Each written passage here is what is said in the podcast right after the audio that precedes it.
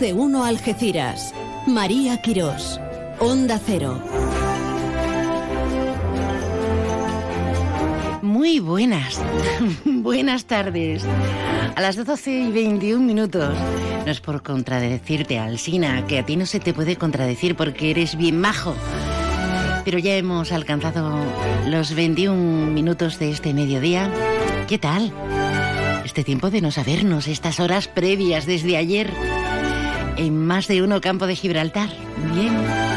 Celebrando que es gerundio. Estamos a jueves 23 de marzo, esto se nos va, esto va rápido, ¿eh? Ya mismo en Semana Santa, haciendo planes, y después en veranito, y, se nos irá el año y no nos enteramos. Hoy es el día, el día del dinero, el día del ascensor, pero es el día de la meteorología con carácter mundial. Algunos sí que estamos mirando a los cielos a ver si el comisario de ahí arriba hace de las suyas, a ver qué clima vamos a tener en Semana Santa con esos planes específicos, con esos esos cultos a las imágenes, al mundo confrade. Bueno, ¿qué vamos a hacer hoy en el programa? ¿Qué tiempo tendremos de hablar del clima? Estamos en la hora del planeta este fin de semana, con el cambio horario, con muchas cosas que hay que debatir, de las que podríamos en nuestra tertulia.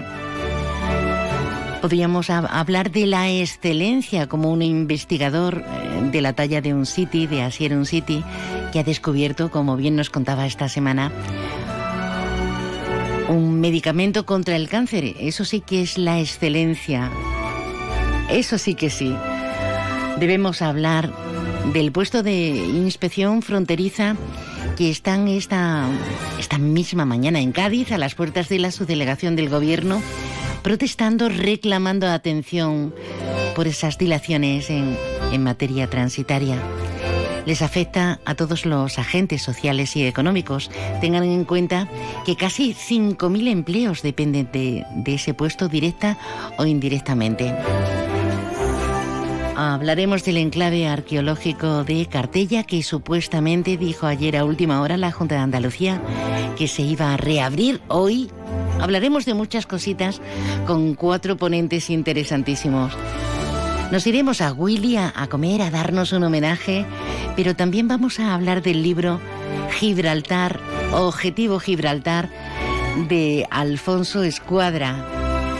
Y hablando de turismo y hablando de Semana Santa, hablaremos de turismo rural y de cómo hay que digitalizar eh, cualquier tipo de pyme, aunque estemos perdidos en los bosques. Arrancamos motores. Sí, bienvenida, bienvenido. Gracias por la escucha, gracias por estar. Todo el equipo de Onda Cero más contento que una Pascua.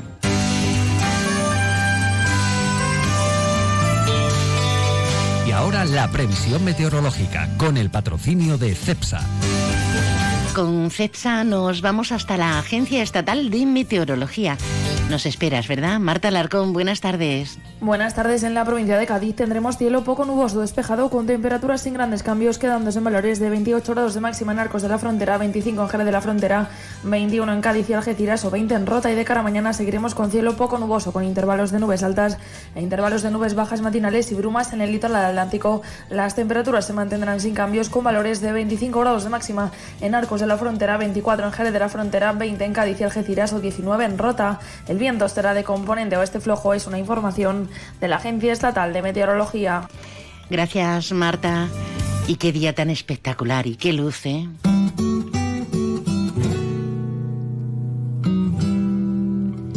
Día para celebrar, por ejemplo, Benito tu onomástica. Benita también. Bueno, y Victoriano, y nombres también muy raros, muy raros, muy raros.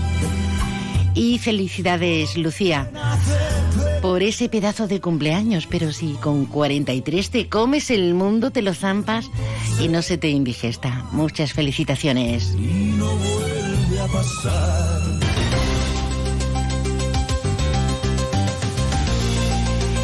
Es el momento de dar conocimiento a nuestras principales noticias, principales titulares de, de, la información que está generando la actualidad este jueves. Alberto Espinosa, compañero, te veo muy bien arropado. Bueno. Eh, con el calor que hace. Me ¿eh? sobran dos. ya, ya empezamos con las pollitas, ¿eh? Hay tres, me sobran dos. Bueno, yo también puedo participar si No, quieres. no porque tú no eres hombre, aunque te puedas sentir hombre ahora con la H. Bueno, lo que Bueno, nunca se sabe, lo mismo lleváis la sorpresa. Ya, Anda, arréglalo, Bueno, arréglalo vamos ahora. al hecho. Em, mira, em, estamos pendientes de Cádiz. eh, vale. Por Otra la vez. madrugada. Eh, bueno, por el- la protesta que hay, manifestación, eh, movilización, como queramos denominarla, a las puertas de la subdelegación del gobierno en Cádiz. Eh, por el tema del PIF, que sigue evidentemente pues con la situación que todos conocemos, colapso y demás. Además, AUGC ha hecho un comunicado en base a la dimisión, cese, como queramos denominarlo, de la directora general de la Guardia Civil. Dice que la corrupción salpica también una vez más al Instituto Armado y pide otra vez la zona de especial singularidad, que supongo que empezará otra vez el ciclo a reunirse, como en el caso del puesto de control eh, fronterizo. Hemos estado esta mañana con nuestro jefe que está por aquí en Guadacorte, una promoción de viviendas interesante para dentro de dos años, en los altos de Guadacorte, una inversión de más de 150 millones de euros, puestos de trabajo, y por, allí ha estado el alcalde de, de Algeciras, el de los barrios obviamente, también el de San Roque presidente de la Diputación. En materia de viviendas, eh, la Junta va a mejorar eh, 332 en, eh, en el Saladillo y en San Roque se han puesto la, o se ha puesto, mejor dicho, la primera piedra de seis viviendas protegidas en Tarailla.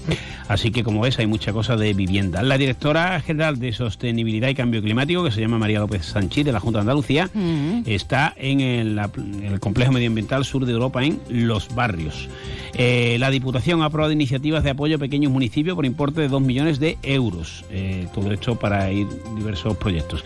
Y en clave política, bueno, pues mira, Vox ha nombrado a José Luis García como candidato a la alcaldía de San Roque, el Partido Popular ha creado su comité electoral para el amigo Daniel y eh, digo lo mismo porque lo conozco de la época estudiantil, eh, que no, nadie me malinterprete.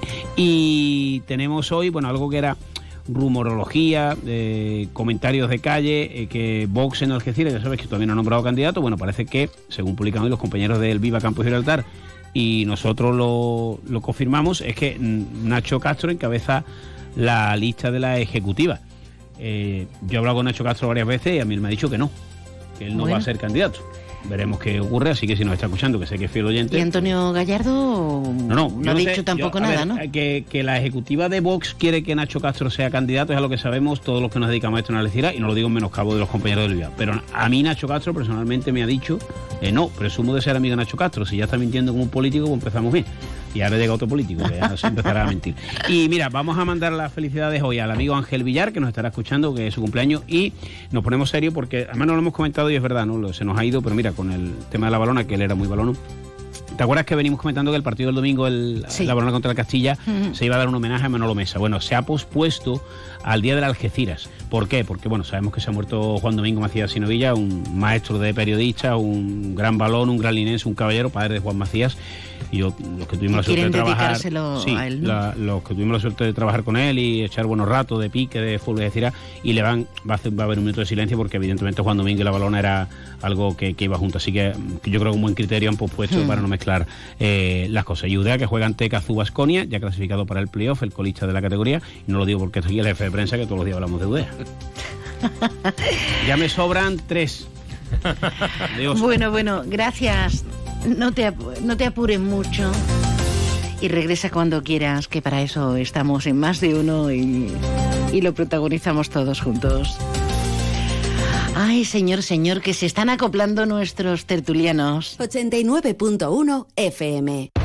Llega hasta Palmones Sofertón, la tienda de sofás, colchones y muebles de calidad de la buena, buena, buenísima, a precios bajos, muy bajos, bajísimos. Sofertón, ya hemos abierto en Palmones, frente a Carrefour, justito al lado de Juguetos. Sofertón, sofás, colchones y muebles buenos, buenísimos, a precios bajos, bajísimos.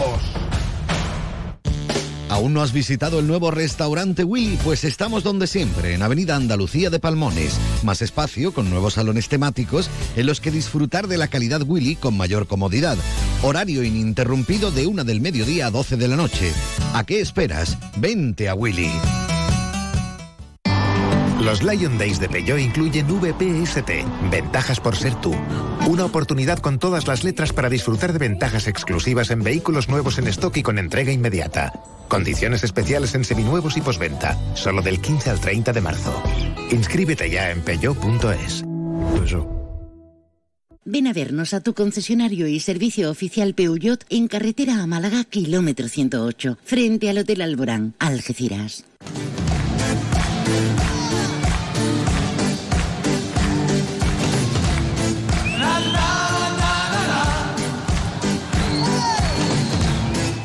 Estamos, estamos seleccionando ya, ¿eh?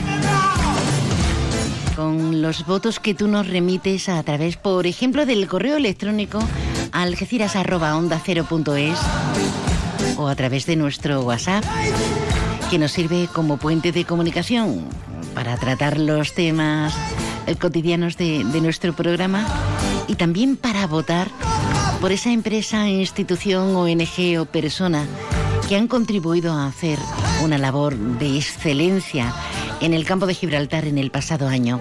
Venga, Leo, que a ti te sale mejor. Déjanos tu mensaje en el WhatsApp del programa 629 80 58 59. La vida que es toda vida para zampárnosla.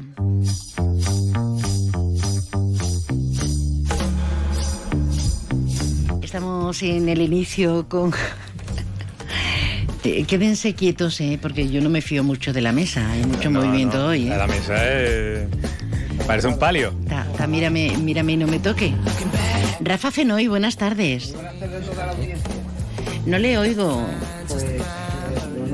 Activamos el 4. Activamos el 4. Entre- Hola, hola. Eh, hombre, ahora. alto- Hola, hola. Alto y claro. claro, eh. Entre el cable rojo que tiene Antonio Barba, buenas tardes. Hola, buenas tardes, María. Las pruebas con la línea 4.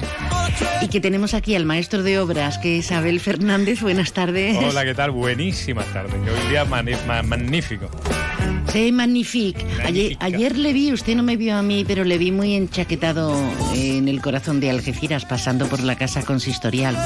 Para adentro no iba, te lo puedo garantizar. Ya, ya lo sé, ya lo sé.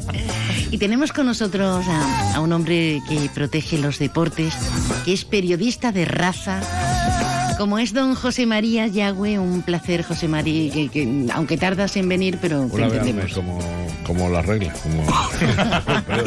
Vengo una vez al mes. Pues bien hallados a, a todos. Tenemos un. Esto es un no parar, ¿eh? La actualidad aquí, desde luego, es como esa bomba imaginaria que no física, por Dios. Cruzamos los dedos y estamos ahí protegiendo, por ejemplo, la Semana Santa. Se van a ampliar de alguna forma la protección a todos los cultos y demás, con cámaras de seguridad en Algeciras, ampliación en la línea de la Concepción con numerosos agentes que van a estar de servicio. Pero esta semana va a pasar a la posteridad por un tema positivo maravilloso, como es hablar del algecireño Ansierum City, que nació en la línea de casualidad, porque no había hospital aquí. El gran investigador que ha descubierto un tratamiento contra el cáncer. Eso sí que es excelencia y eso sí que es posicionarnos, no por narcotráfico, no por la idiosincrasia de tantas matizaciones. Y los transitarios, los del puesto de, de inspección fronteriza, que están esta misma mañana a las puertas de la subdelegación del gobierno en Cádiz protestando. Y el cierre que se había a la grande del enclave arqueológico de Cartella. Y, Fuera música, fuera música, ¿por dónde empezamos? Tú mandas hoy, Rafa. Bueno, vamos a ver. El, el cierre ha sido un cierre visto y no visto. Y de hecho ya se ha anunciado que va a seguir manteniéndose el servicio en precario, pequeñito, muy modesto, que venía atendiendo el, el complejo eh, arqueológico. Y bueno, mm, lo que se pone de manifiesto con esta situación es que se ha ido deteriorando la atención del complejo y de hecho ni hay director del mismo, ni hay eh, eh, arqueólogo o arqueóloga total contratada para ello, ni hay un plan de seguir eh, las investigaciones y las excavaciones. Qué pena, ¿eh? Eh, Claro, eh, y de hecho en toda la comarca nada más que hay un arqueólogo municipal, que es el que tiene el Ayuntamiento de Algeciras, que es una envidia para el resto de las personas del sector eh, especialistas que la verdad añoran que en sus municipios con amplios patrimonios históricos pudiera aparecer esa figura que entendemos que es, es esencial, ¿no? A mí me consta que desde el ayuntamiento se ha pedido en varias ocasiones que se hicieran, en verano sabéis que en Bailo Crowd y hacen una actividades culturales actividades, magníficas y se ha pedido en varias ocasiones que se haga algo en Cartella, ya que la importancia de Cartella no tengo yo que decirla, es, es conocida por todos, y la pena es que ni se hace nada y lo poco que se hace de excavaciones porque viene CEPSA por detrás, supongo que para lavar un poco sus anteriores... Mala conciencia. Sí, supongo, no lo sé. Anteriores excavadoras. Puedo suponer. Anteriores excavadoras. Supo- puedo suponer, porque debajo de los tanques de, de Sí, eso tiene que haber de todo, pero bueno. de todo, de todo. eh, lo único que se ha hecho allí ha sido porque CEPSA ha soltado pasta para los arqueólogos que han venido y tal y cual, y ya está. Pero es una pena enorme porque tengamos un, un yacimiento ahí. Bueno, y hace poco, en el último pleno, el, el concejal del PIC, del Partido Independiente de Valle del Guadiaro, también solicitó que el, en el enclave de Barbésula se excavara, y se- que está oculto en una montaña, está allí oculto, allí no se puede hacer nada y tal. Que sé, que como Estamos- siempre estamos, que volvemos a lo de siempre. Eh, em, seguro que en Cádiz no pasaría esto, ni en vamos, por- segurísimo. No, pero evidentemente, además, lo que no tiene sentido es que estamos siempre quejando de que los activos eh, de atractivo turístico cultural de la zona pues no se, no se ponen en valor suficientemente y lo que hacemos aquí es quitarle el motor. O sea, apagamos el motor de con un avión que va en pleno en plena trayectoria de vuelo, le quitamos el Sí, motor nosotros- por no sé qué tipo de ahorro y lo que va a hacer A es los que periodistas siempre nos dicen, es que nada más que sacáis lo malo, coño. Cuando sacamos algo bueno, tenemos algo bueno para vender, no lo cerráis. Lo ¿eh? claro, Es es que, que- y tenemos Estamos- que sacar lo malo, que lo cierran lo bueno que tenemos. Es que Estamos hablando de la primera colonia mm, fuera de, de la itálica de aquel entonces, 171 años antes de Cristo. La primera colonia eh, es con, con esos terrenos, con la muralla púnica, con es que es de una riqueza imbatible, amén de mm, bueno de toda la extensión y la poca puesta en valor que esto ha sido coyuntural, se ha cerrado ahí eh, tímidamente, pero mm, esto viene de atrás, de mucho atrás. ¿eh? Claro, y además decimos que no tenemos una oferta, perdona Antonio, de no tenemos una oferta suficientemente sólida de turismo, nos vamos a Fitur, nos hartamos de vender lo mismo de siempre. Cuando tenemos activos que eh, hay, igual que el turismo ornitológico, hay un turismo cultural y es un valor a poner en marcha y en lugar de quitar inversiones, aquí lo que habría que hacer es invertir. Porque es que necesita poner en valor, igual que en Gibraltar, cuando tienen una cueva la ponen súper bonita y va la gente y, y se dedica a visitarlo y visitan hasta unos monos. Oiga, eh, dejemos de tontería y de cortarle las raíces a esto. ¿eh? Eh, eh, un segundito, Antonio, porque me está escribiendo un miembro de Verdemar Ecologistas en Acción, que fueron los que los primeros que eh, dieron el toque de salida y el toque de atención. Dice, Cartella a esta hora sigue cerrada, cuando la comunicación oficial de ayer tarde de la consejería era que se iba a abrir esta mañana. De momento no nos queremos... Estarían desayunando. pues sí. un, un saludo, Antonio. No es Antonio, pero... Ah, pues entonces un saludo a la Que persona sea. de Verdemar. Pero Antonio es eh, un buen oyente también. Sí, Antonio. que no, no, que, te- que yo en referencia a, a Cartella vi una vez un reportaje de, en YouTube de Mary Bird, la historiadora, que hablaba de la importancia de, de ese enclave, ¿no? O sea, como, bueno, era, era impresionante, ¿no? Y fui a, a verla, o sea, que, mm, tal como lo vi, me, me- ya me, me picó la curiosidad y digo, yo quiero verlo. Fui, estaba cerrado. Volví otra vez ahí, estaba cerrado. Y a la tercera vez fui, salté la tapia y vi el enclave, así de claro. ¿Por qué? Pues porque evidentemente digo, y es que esto no puede ser, es que no es, no es de Lo recibo. tengo que ver sí o sí. No es de recibo. Entonces, y, y, y, y- y uno se, se plantea, ¿qué, ¿qué necesidad hay de esto? ¿Qué necesidad hay de esto? Que una persona culta, o bueno, por lo menos que quiere ser culta, que quiere eh, imprimirse de, de la cultura de nuestros, de nuestros antiguos, que tengamos esta oportunidad de poder ver esto y que se nos prive, ¿no? Es que esto es como, como dice José Mari, esto nada más que pasa aquí. Esto nada más que pasa aquí. Eh, yo es que tengo la suerte de que mi padre de pequeñito, a- cuando allí no había enclave, nada más que había un guarda, se hizo amigo del guarda, hizo varios reportajes. Sabes que mi padre es periodista también, hizo varios El reportajes. decano de los periodistas de Sí. nuestra comarca. Eh, hizo varios reportajes sobre aquello, sobre aquel enclave, tanto para Ara como para, para... Es que estuve hablando antes de ayer con él de este tema, de para el diario de la Costa del Sol. Y, y mi padre me enseñó aquello sin excavar y sin nada, lo que había a, a viva luz, ¿no? Entonces le tengo un especial cariño desde mi niñez. Y, y la verdad es que eh, hace antes de la pandemia, tres o cuatro años antes de la pandemia, un fin de semana de esos que yo no tenía baloncesto, cosas raras, me cogí a los dos niños y a mi mujer, nos fuimos a, a ver eh, sobre esta época del año, que se está muy bien allí. Y es un, un- a los niños les encantó ver, eh, ver lo- todo lo que hay y lo bien explicado que, que hacían las guías que, que en aquel Y momento que son absolutamente imprescindibles. Hay que conocer nuestra historia Claro. y además lo tenemos ahí a un paso, es gratuito. Yo no sé qué espera la gente para llenar aquello todos los días, todos los fines de semana, por hay, ejemplo. ¿no? Con hay los- una persona niños. que se dedicó durante bastante tiempo a, a prácticamente dirigir el, el complejo, Margarita García Díaz. Correcto. Y eh, bueno, eh, esa persona es una experta en este tema y la verdad eh, de- da lástima ver cómo se han ido dando pasos atrás cuando, eh, de- cuando ella tenía la dirección de, ese, eh, de esa institución. eh, la, realmente la puso mm, de forma muy brillante y de hecho el Instituto de Estudios Campos Gibraltareños tiene cantidad de trabajos desarrollados en torno a este enclave porque es un, es un verdadero patrimonio. ¿eh? Culpa de las administraciones, pero también nosotros deberíamos hacer autocrítica, ¿no? Porque somos demasiado indolentes. Hasta que, ay, que lo van a cerrar. Y yo no he ido nunca. Y no he llevado a mis niños y ni a mis visitantes.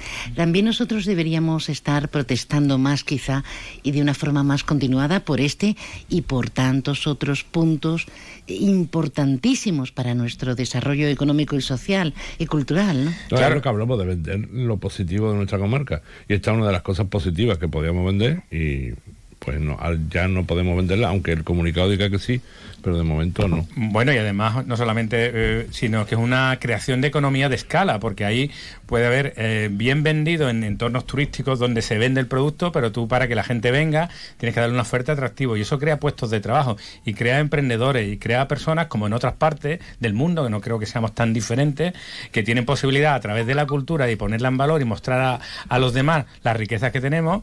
Eh, ¿Qué es lo que ocurre? ¿Por qué somos tan indolentes? Pues por desgracia te voy a decir que muchas de las personas piensan que eso son cuatro piedras.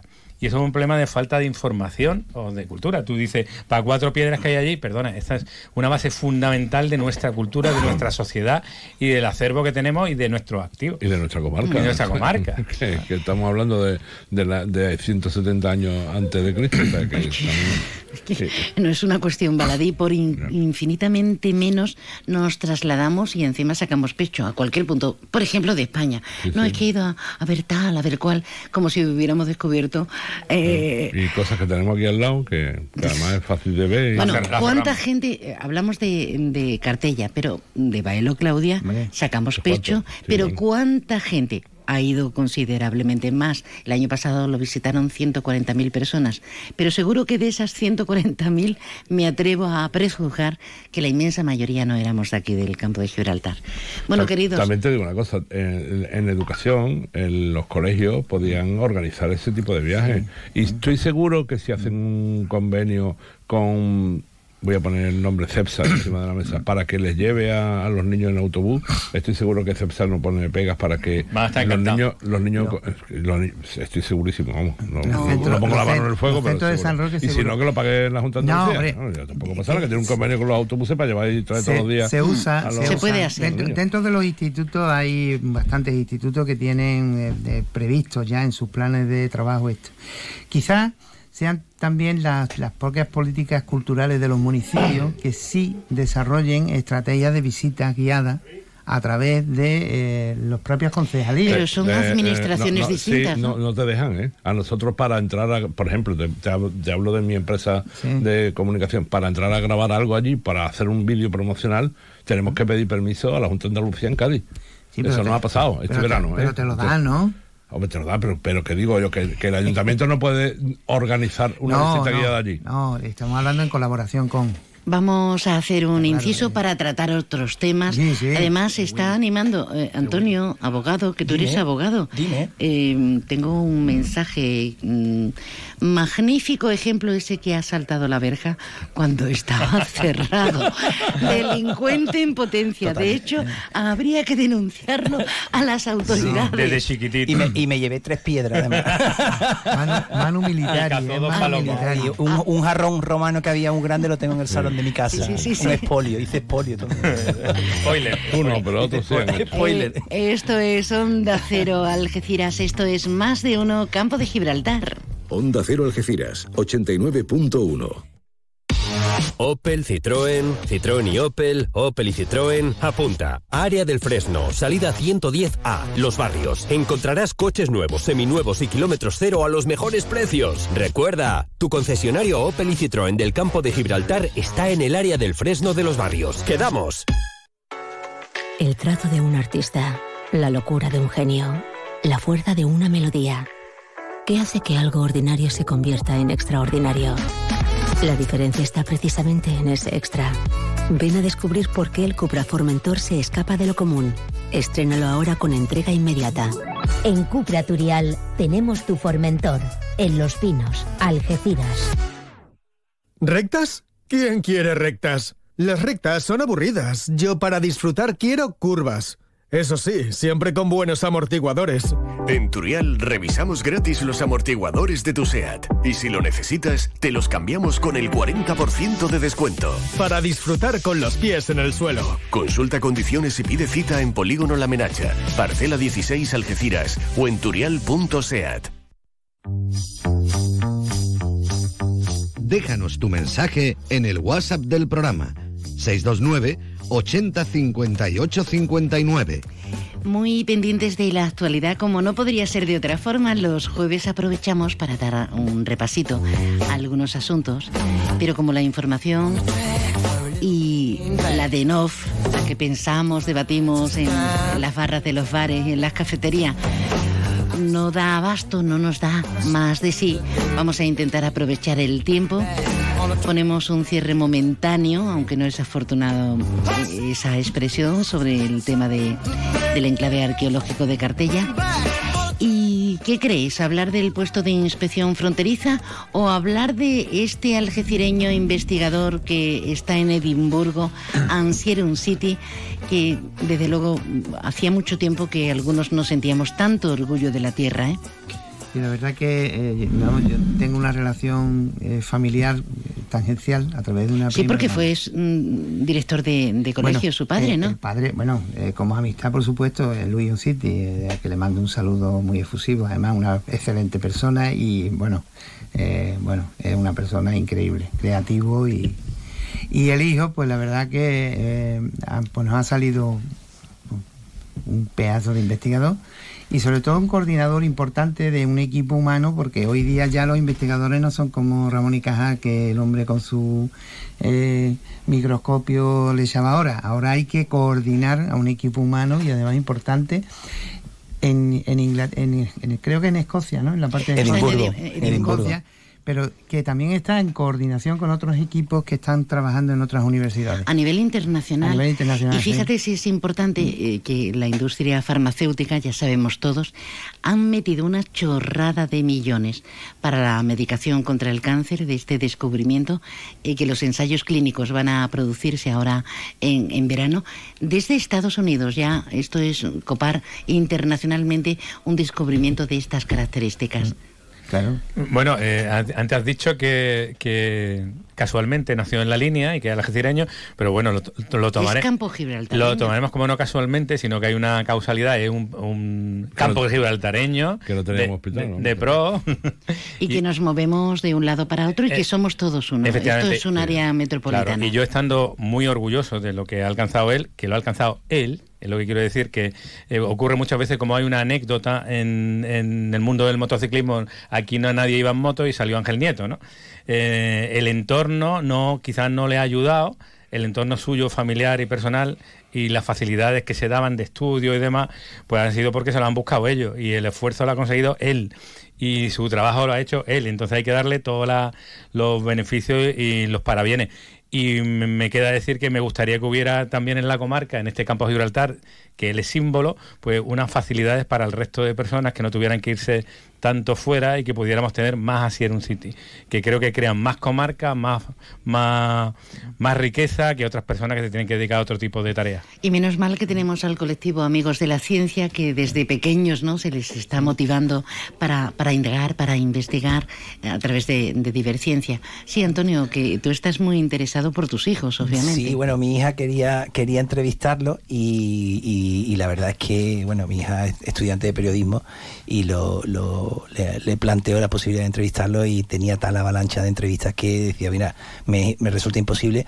Y también por una cuestión un poco que, que trasladaba una cuestión que, que le habían, en cierta manera, la- los laboratorios le han dicho para un poco porque mm, el, el estado de necesidad de las personas que están enfermas con cáncer les están priorizando.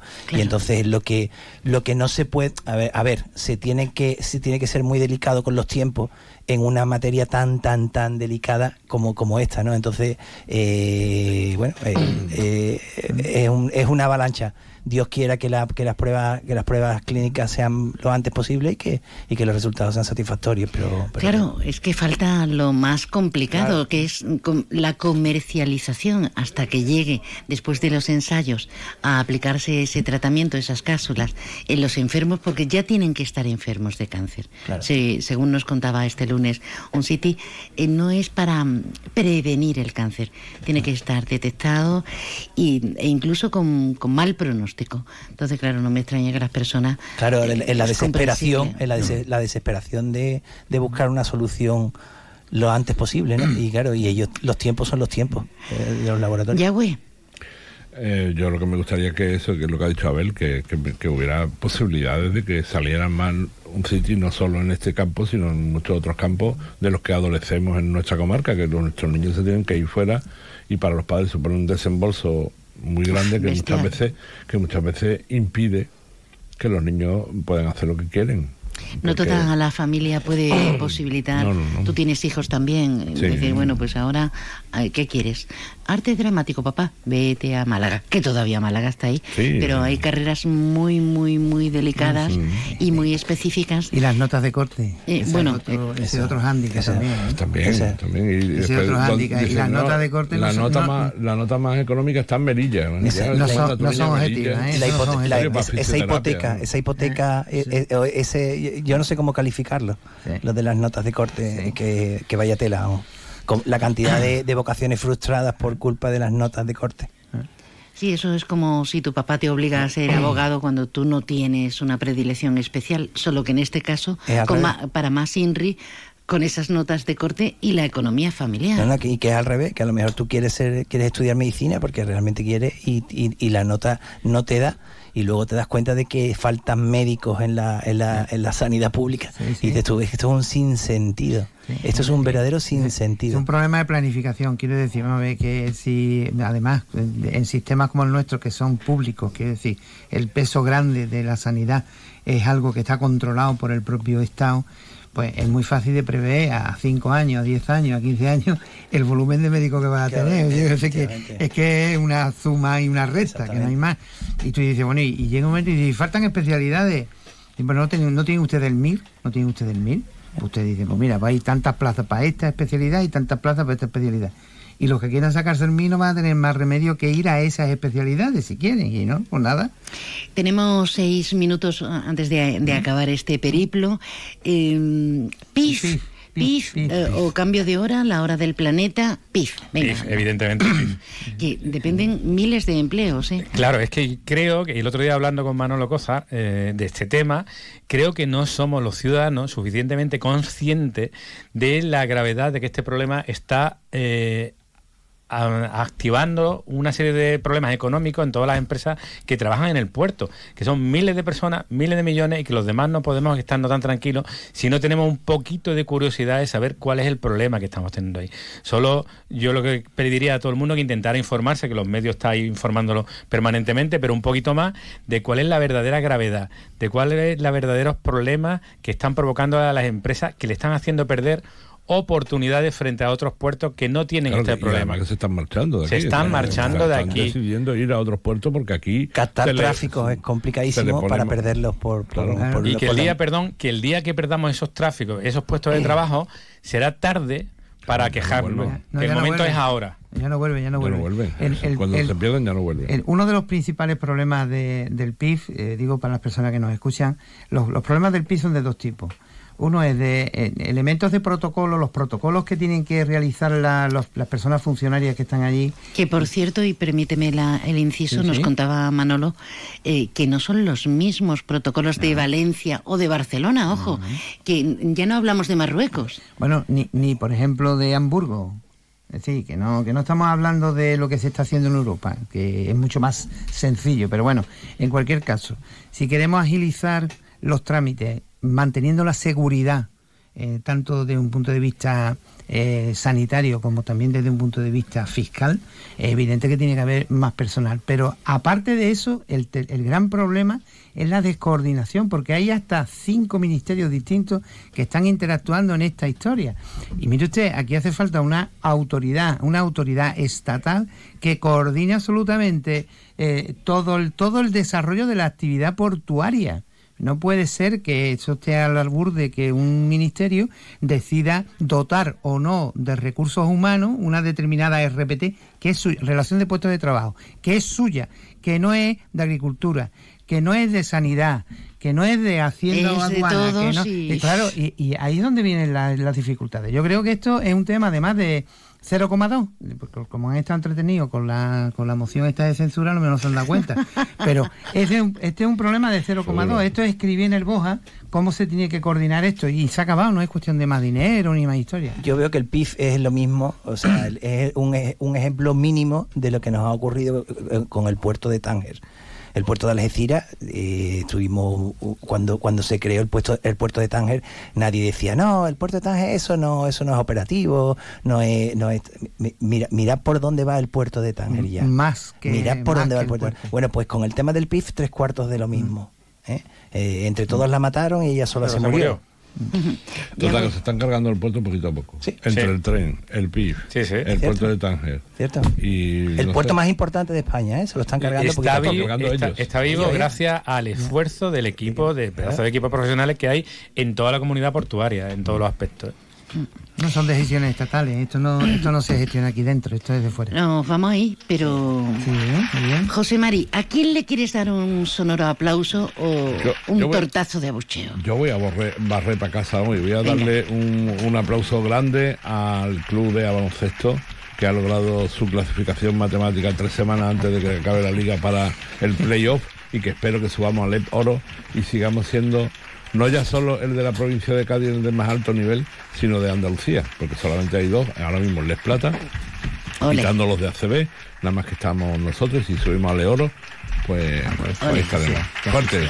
Aplauso rotundo al baloncesto y al balonmano, que no todo es fútbol, y al atletismo. Bueno, ya está, Bueno, cállate, ya- María. ya te, te va a meter en un, en un En un jardín, jardín. grande, ¿eh? Antonio. Me lo ha robado, me lo ha robado, pero sí, efectivamente, sabiendo las penurias y los sacrificios que han tenido los de UDA, eh, y llegar a conseguir esto supone supone un hito fundamental porque porque lo han pasado muy mal y, y- y este año gracias a Dios Y pues también vendemos positivo la comarca sí, con eso, hombre, ¿eh? efectivamente Mayo y Ponemos en el mapa a Algeciras a todo el campo de Gibraltar. Yo me, me voy a repetir porque quería felicitar a Sierra City, aunque lo hemos felicitado antes, pero quiero darle ese aplauso enorme porque sé lo que cuesta llegar ahí.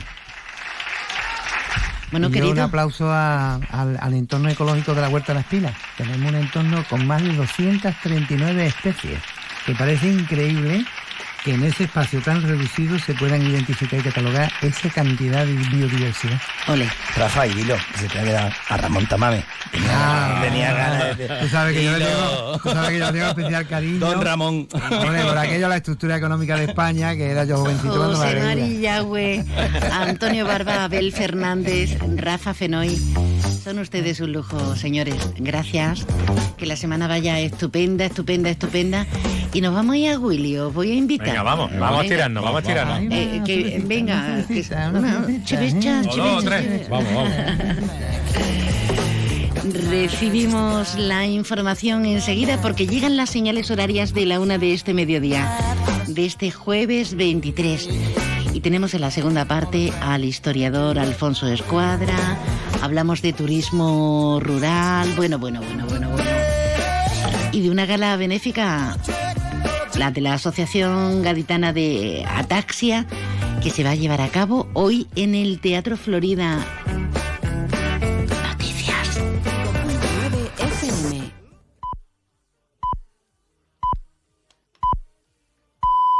Es la una de la tarde, mediodía en Canarias.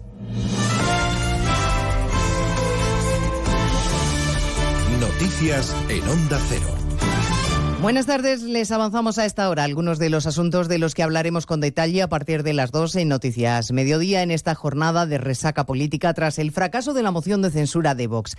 Después de su silencio de estos últimos días, el presidente del Partido Popular se acaba de pronunciar al respecto en Bruselas, donde participa en la reunión del Partido Popular Europeo.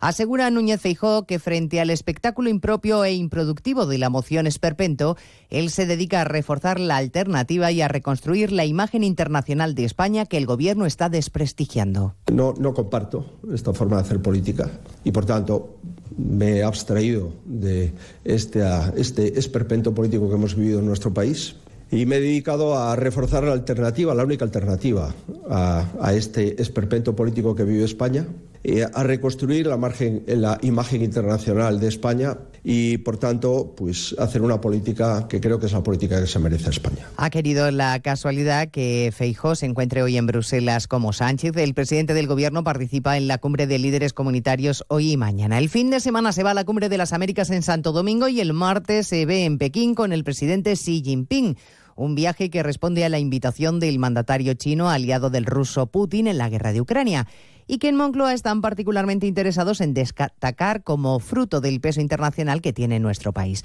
El propio Sánchez hablaba en Bruselas esta mañana de la importancia de hacer llegar el mensaje de España a un actor global de primer orden como es China.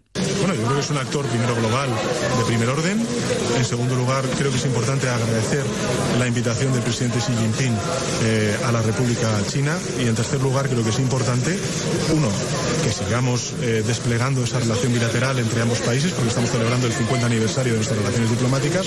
Y en segundo lugar, evidentemente, en eh, todo lo que representa esta crisis global, que es la invasión de Rusia a Ucrania.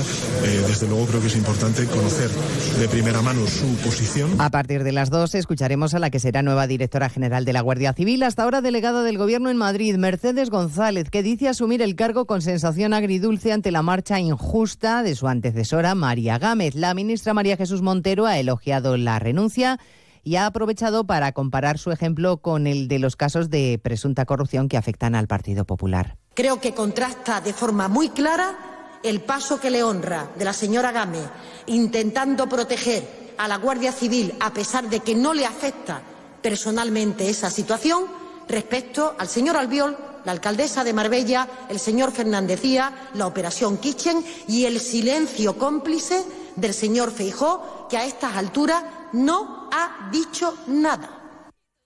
Esta mañana ha pasado por más de uno la secretaria general del Partido Popular, Cuca Gamarra, que es también la portavoz parlamentaria, y le ha explicado al SINA que el caso de Albiol no tiene nada que ver con esta circunstancia, que Albiol está en un proceso ahora mismo por una cuestión administrativa en la que se le piden explicaciones por la instalación de dos antenas en un cuartel de la Guardia Civil que durante seis años no tenía cobertura y para el que hay un problema con las licencias. El gobierno de Murcia sigue los pasos de Valencia y hoy presenta un recurso ante el Supremo contra el plan hidrológico del Tajo que implica un recorte del caudal trasvasado al Segura, el nuevo episodio de la batalla territorial por el agua. Redacción en Murcia, Rosa Roda. El Consejo de Gobierno ha dado el visto bueno a la interposición del recurso contencioso que se está redactando y se presentará ante el Supremo en los próximos días. Un recurso contra el plan de Cuenca del Tajo y contra los caudales ecológicos que mermarán el trasvase en 104 hectómetros cúbicos, provocando la pérdida de unos 5.000 empleos y de entre 10.000 y 12.000 hectáreas de regadío. El Gobierno murciano advierte de que no piensa rendirse ante una decisión del Gobierno de España que califica de sectaria y partidista. El Gobierno pide en su recurso medidas cautelares, es decir, que se dejen en suspenso los caudales ecológicos en tanto el Supremo resuelve. El nivel educativo de la población inmigrante en nuestro país estanca, parado desde principios de siglo y apenas ha avanzado en las últimas décadas. Es un informe de Funcas que refleja que solo Irlanda es el país comunitario donde la población extranjera tiene más titulación universitaria. Diana Rodríguez. Irlanda a la cabeza de Europa con el 63% de los inmigrantes con estudios superiores. Sin embargo, España, que se ha estancado desde principios de siglo, apenas ha crecido desde el 29% en 2004 al 30% en 2021. Dos décadas de parón educativo que también se reflejan en los estudios básicos, como admite Elena Elecha Julia, directora de Estudios Sociales de Funcas. Lo fundamental no es solo que la educación universitaria entre 25 y 54 años años se haya mantenido prácticamente estable. Eh, el problema es que también se ha mantenido estable esa proporción importante de población nacida en el extranjero con estudios inferiores. Solo por debajo de nuestro país en cuanto al nivel educativo de la población inmigrante, Grecia e Italia. Pues de todo ello hablaremos en 55 minutos en una nueva edición de Noticias Mediodía. Elena Gijón, a las 2, Noticias Mediodía.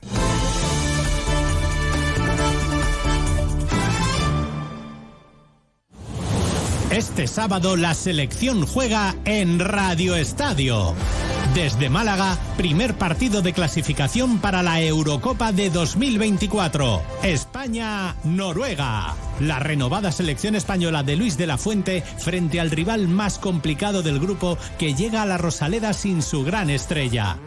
Con la atención puesta en los partidos de segunda, Ibiza-Burgos, Racing de Santander Levante y Alavés Tenerife. Y en motociclismo, primera cita del Mundial que arranca la prueba al sprint del Gran Premio de Portugal.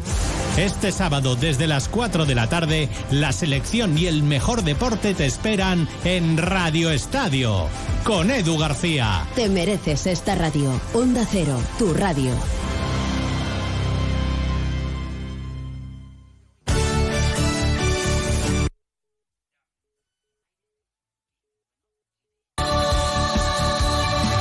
Andalucía. Imagina dos personas iguales. Pero una disfruta las pequeñas alegrías cada día. La otra espera la gran alegría, la ideal, la perfecta. ¿Sabes qué decimos en Andalucía? Que las pequeñas alegrías no son pequeñas, son la alegría. Y también te lo digo yo, Antonio Banderas. Date una alegría. Ven Andalucía. Consejería de Turismo, Cultura y Deporte, Junta de Andalucía. Proyecto empresarial. Turbulencias. Objetivo cumplido. Asegura el futuro de tu negocio con el Betia. Simple, claro, el Betia. Onda Cero Andalucía. Sobre todo. En Onda Cero, Noticias de Andalucía.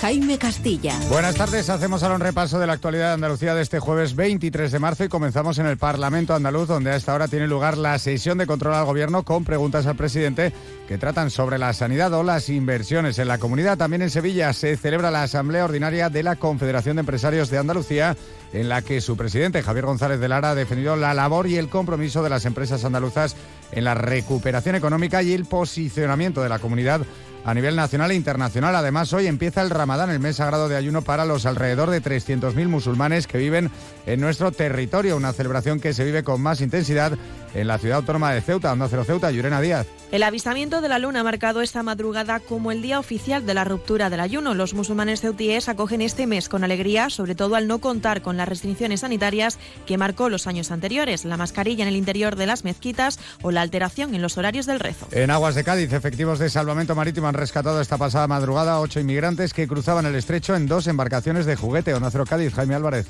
La primera fue localizada al filo de la medianoche con tres hombres a bordo a 20 millas al sur de Barbate. Luego a las 4 fue localizada otra con cuatro personas al suroeste de Tarifa. Todos fueron trasladados al puerto de Algeciras. Están a salvo. En Marbella, 15 personas han sido detenidas por secuestrar y torturar presuntamente a cuatro hombres a causa de un robo de drogas, lo que en la jerga del narcotráfico se conoce como un vuelco. Onda Cero Málaga, José Manuel Velasco. La operación policial conllevó la realización de registros domiciliarios en Marbella, Benavís y Estepona, interviniéndose sustancias estupefacientes, armas, munición y otros efectos de interés para la investigación. El secuestro de los perjudicados tuvo lugar en diciembre en la vivienda de uno de ellos en Marbella, pero no ha sido hasta ahora cuando la operación ha concluido con 13 detenciones en la provincia de Málaga y otras dos en Granada. Seguimos ahora con el repaso de la actualidad del resto de provincias y lo hacemos por Almería. En Almería nace la comunidad energética Toda Almería. Cámara de Comercio y Diputación ponen en marcha un proyecto de carácter social que servirá a particulares y autónomos y que supondrá un ahorro en la factura de la luz en torno al 30%. Animan a los ayuntamientos a sumarse a la iniciativa.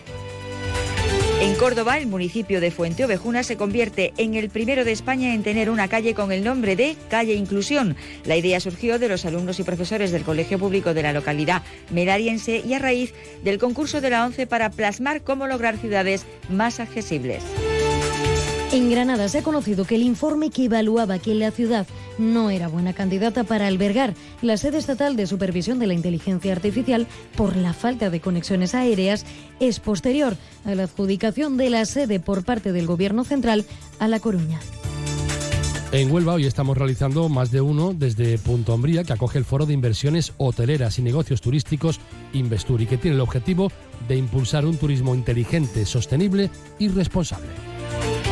En Jaén, la Asociación Nacional de Industriales, Envasadores y Refinadores de Aceites Comestibles ha puesto en el mercado 44,3 millones de litros de aceite en febrero. De esta cantidad, 17,4 millones fueron de oliva, lo que supone 4 millones de litros menos que en el mismo periodo del año anterior. Y en Sevilla, la ministra de Defensa, Margarita Robles, ha visitado esta mañana la fábrica de armas Santa Bárbara Sistemas en Alcalá de Guadaira, donde son reparados los primeros seis tanques Leopard que España enviará a Ucrania para luchar contra la invasión de Rusia. Más noticias de Andalucía a las 2 menos 10 aquí en Onda Cero. Onda Cero.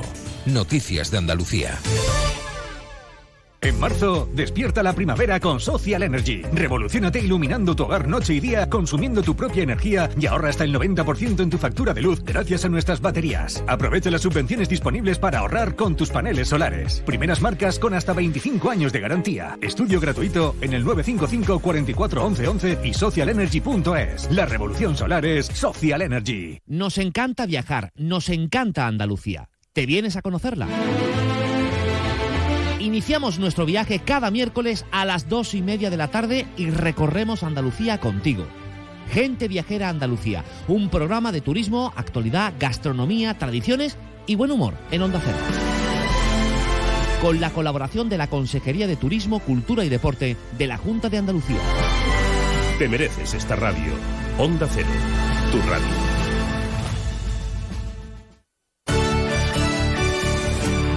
Onda Cero Algeciras, 89.1. ¿Aún no has visitado el nuevo restaurante Willy? Pues estamos donde siempre, en Avenida Andalucía de Palmones. Más espacio, con nuevos salones temáticos, en los que disfrutar de la calidad Willy con mayor comodidad.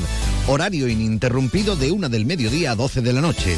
¿A qué esperas? Vente a Willy. Llegan las rebajadísimas de Millán Urban. Sofás, colchones y decoración hasta mitad de precio. Te llevas el doble de calidad, el triple de garantía y ahora te ahorras hasta la mitad del precio. Millán Urban tiene la mejor valoración de sus clientes en Google. El secreto, nuestro compromiso para que tú y tu familia descanséis mejor y seáis más felices. Hay momentos de tu vida en que solo viajas con tu guitarra y otros en los que te llevas un sonajero, o dos, o tres. Tu vida es flexible y ahora tu forma de tener un SEAT también. Con SEAT Flex elige tu SEAT sin pagar entrada, por el tiempo y los kilómetros que quieras, con garantía y mantenimiento incluidos. Y al final decides si lo cambias, lo devuelves o te lo quedas. SEAT Flex, la compra flexible que se mueve contigo. Consulte condiciones en SEAT Turial, Carretera Nacional 340, kilómetro 108, Los Pinos, Algeciras. Centro Comercial Bahía Plaza. Siente el cine a lo grande. Butacas VIPs, sonido envolvente, pantallas únicas. Odeon Experience en Bahía Plaza. Suena bien, ¿verdad? En Bahía Plaza ponemos la tecnología a tu alcance con el cine del futuro. Vívelo, siéntelo. Estamos en el polígono de Palmones. Cine a lo grande. Ahorra más que nunca con los Brico de solo hasta el 23 de marzo. Mueble de baño con lavabo y espejo incluido por solo 129 euros. Ya en Brico de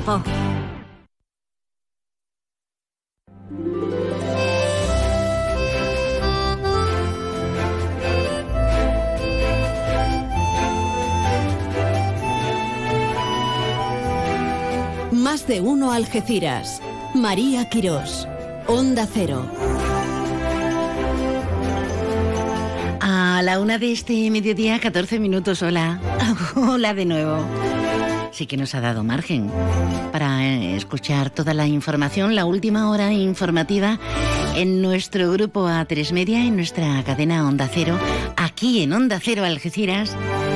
Gracias por la sintonía, nos ha dado margen hasta para ir a, a Palmones al centro gastronómico del campo de Gibraltar y estar en Willy. Bueno, un poquito más y nos quedamos. Y hacemos el programa desde allí con tardeo incluido. Sí, efectivamente tenemos segunda gala benéfica de la Asociación Gaditana de Ataxias de Ágata hoy en el Teatro Florida de Algeciras. Con toda la familia Andrades, la compañía de baile flamenco Duende, la Academia de, Música, Danza, Arte y Compás Danzares, con Lozano, Antonio Peralta, el Cuco, con Rubén Cárdenas, con, bueno, bueno, la Escuela de Danza, Teatro, la Sánchez Verdú, el Grupo Aliquindoy, Oscar Cantalejo. Esto va a ser un no parar. Y seguimos teniendo las ganas de entregar los sextos premios a la excelencia, a la gente que ha contribuido a lo largo de este pasado año engrandeciendo este campo de Gibraltar, bien sea como una empresa, como una ONG, como una persona, como una institución. ¿Qué tienes que hacer? Pues, por ejemplo, mira qué fácil lo tienes a través del WhatsApp. Déjanos tu mensaje en el WhatsApp del programa 629 80 58 59.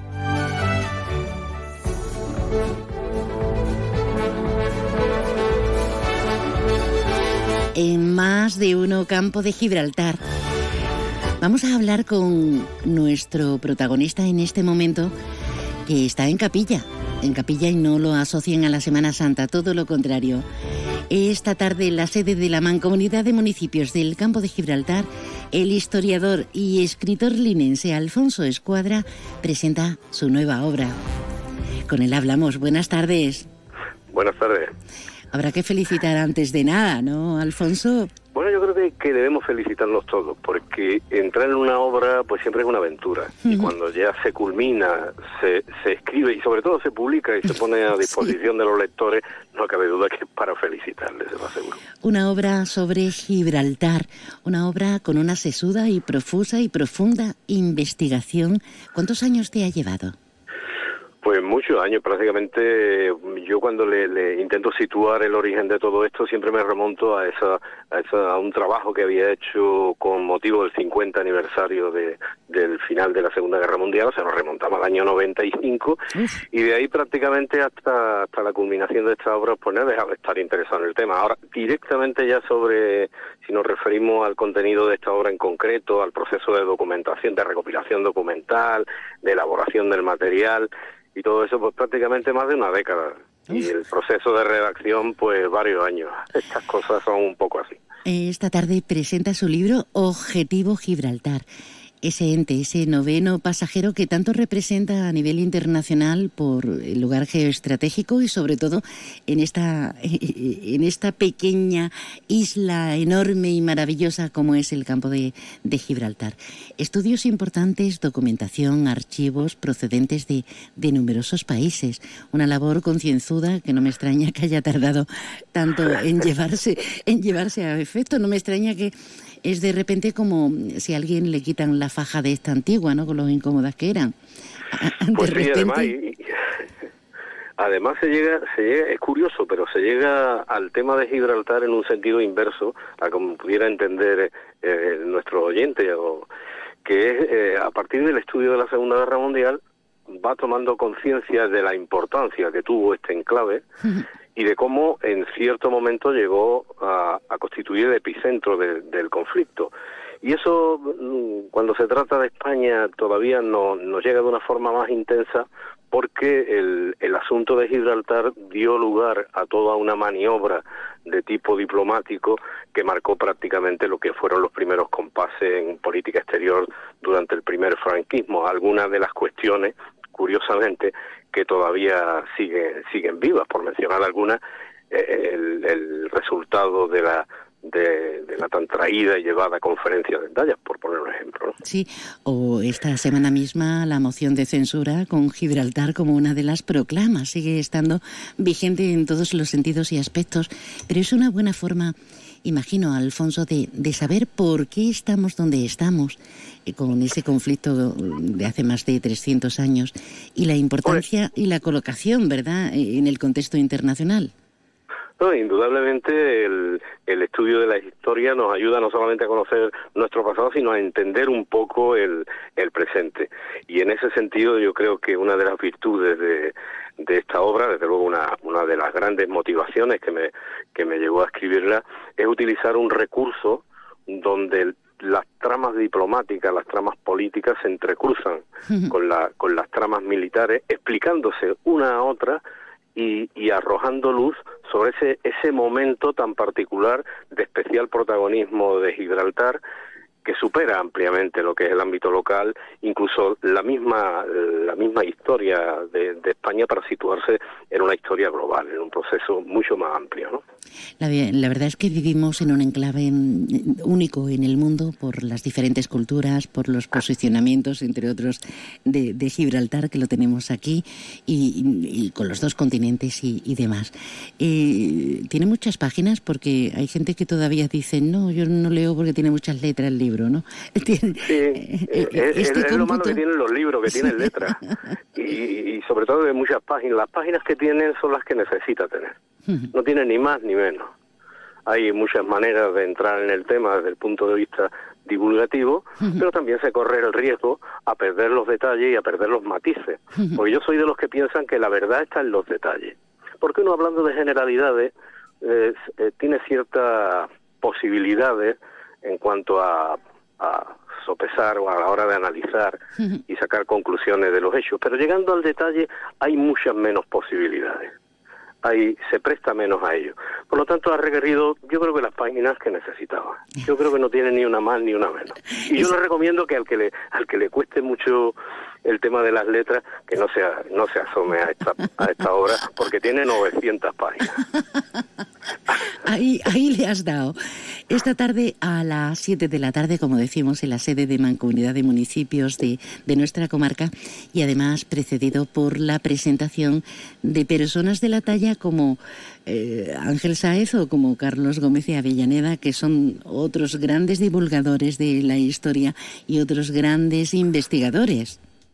Claro que sí, además tiene todo su, su, sentido y a mí me complace especialmente que la presentación se haga en el ámbito del Instituto de Estudios Campos Gibraltareños, una institución a la que pertenezco desde hace pues más de 30 años, mm. o creo que va, ronda los 30 años, y, y somos compañeros de, del instituto, son investigadores, además muy adesados, pueden en, entrar perfectamente, como he comentado antes, a, a comentar todo lo, toda esa, toda esa intrahistoria que tiene sí. esos trabajos y luego tienen una altura como investigadores capaces de, de sopesar lo que pueda o ca capaces de, de, dimensionar lo que es la obra dentro del contexto de la historiografía.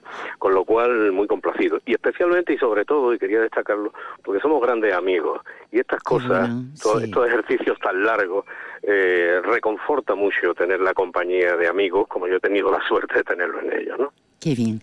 A las 7 de la tarde yo, es una recomendación implícita y explícita que le hago, no se lo pierdan, en la sede de, Mancomunidad a las 7 eh, con estos grandes espadas y sobre todo la apuesta de largo del libro, el último libro, la última obra de Alfonso Escuadra, Objetivo Gibraltar. Eh, querido, enhorabuena desde ya. Enhorabuena por tantas letras, pero sobre todo no son letras insulsas, maravillosamente encriptadas para muchos y abiertas para el común de, de los mortales. Gracias. Gracias a vosotros. Y si alguien quiere acompañarnos en ese viaje apasionante que plantea la, la obra, pues esta tarde puede comenzarlo uh, acudiendo a esa cita que tan amablemente habéis planteado.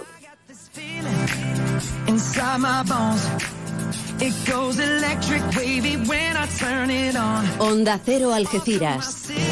Tú eliges hacer de tu boda o evento un día inolvidable. En Hotel Alborán siempre acertarás. Nuestro servicio de calidad y atención harán que sea un día perfecto. Amplia variedad de menús a precios competitivos y unas instalaciones cuidadas al detalle.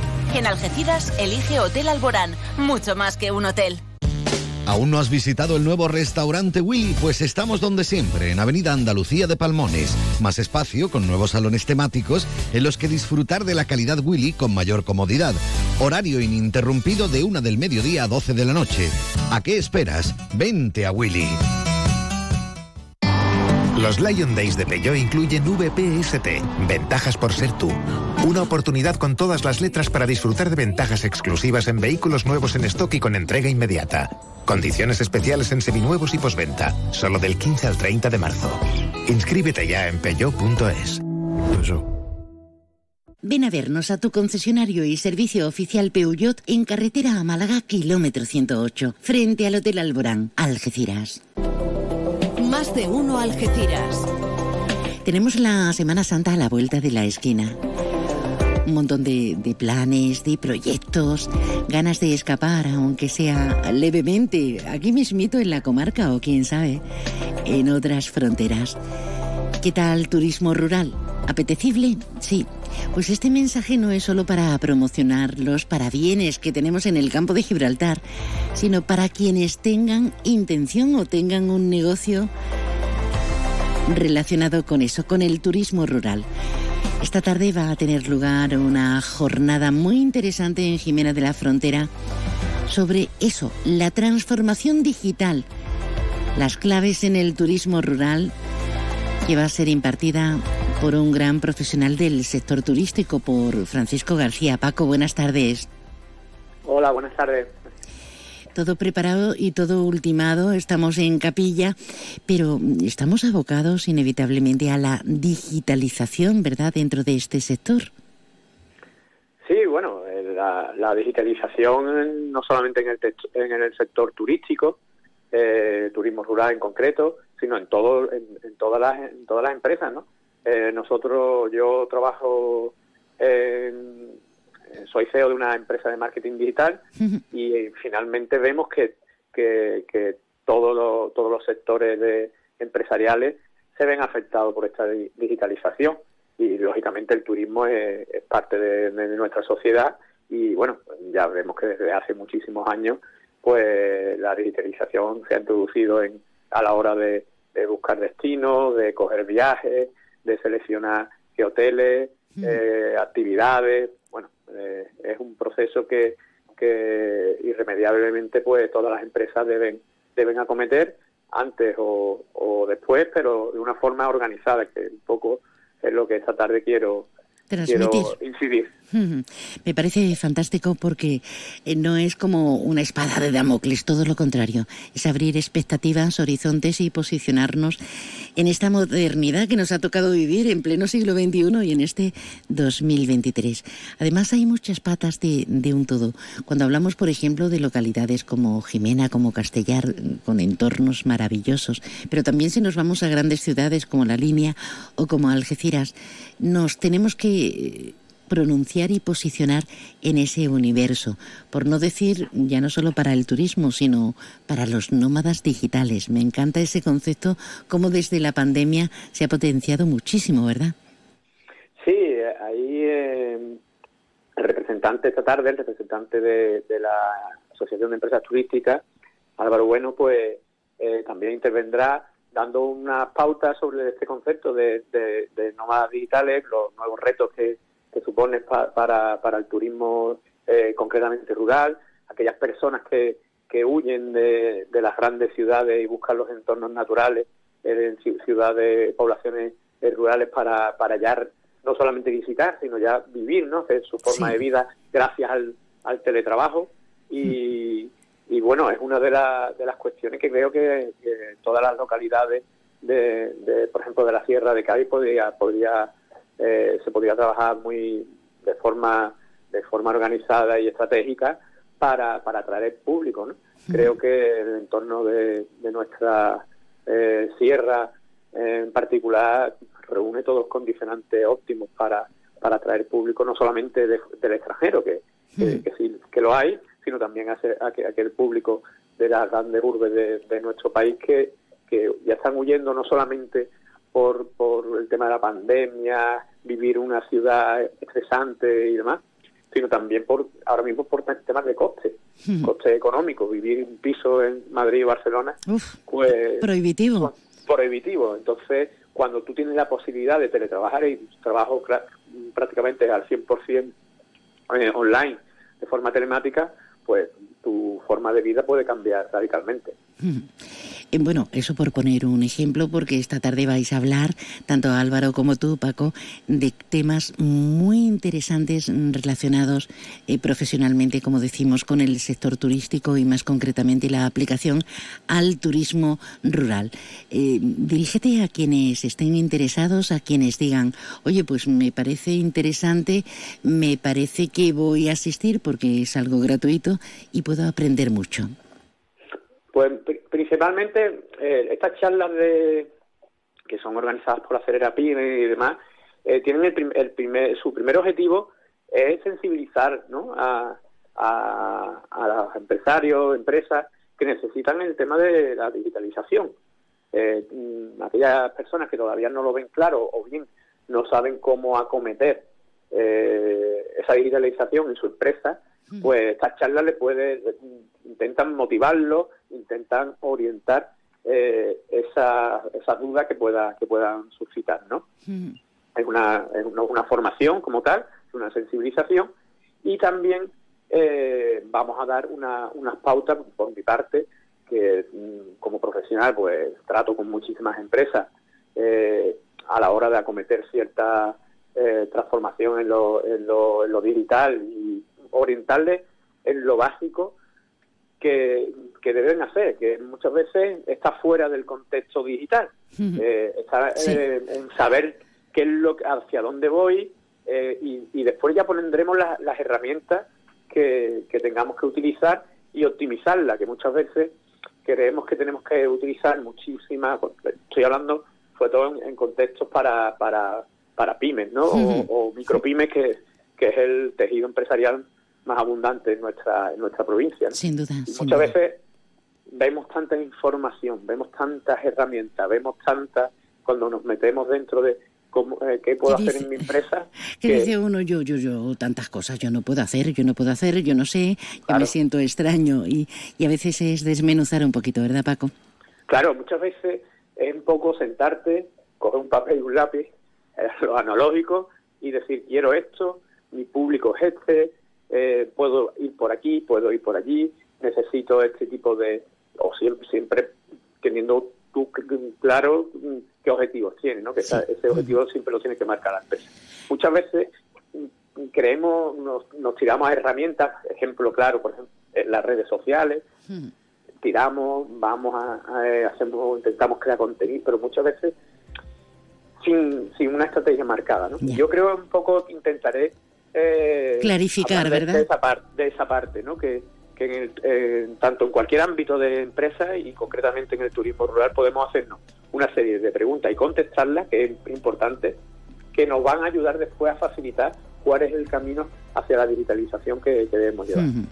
Pues esta tarde, no lo olviden, a partir de las 4 de la tarde en el Centro Cultural Reina Sofía de Jimena de la Frontera, la transformación digital con esas claves dedicadas y enfocadas al turismo rural con la participación de Álvaro Bueno y de Francisco García. Paco, gracias por estar con nosotros. Que vaya muy bien. Buen día, buena tarde.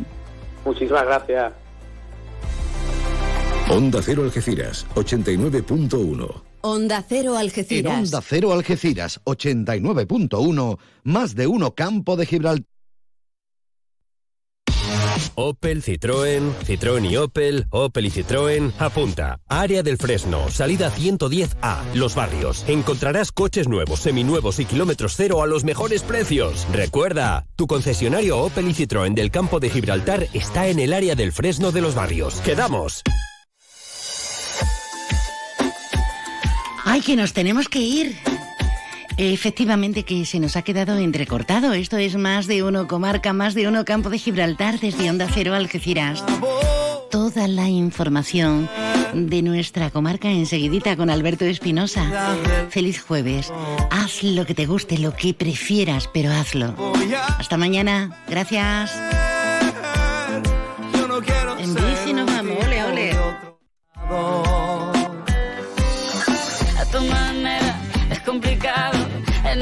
Bici que te lleve a todos lados. Un vallenato desesperado.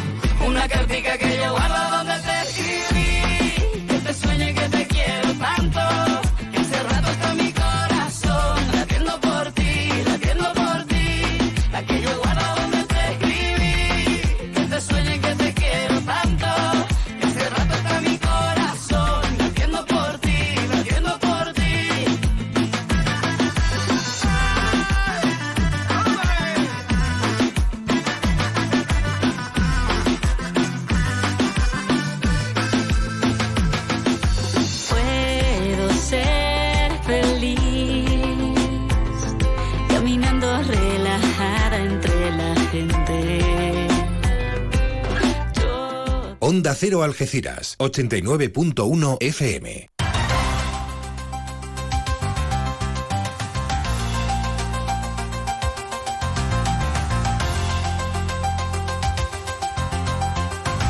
Noticias del campo de Gibraltar en Onda Cero Algeciras, con Alberto Espinosa. Muy buenas tardes, señoras y señores. Tiempo para conocer la información del campo de Gibraltar en este jueves 23.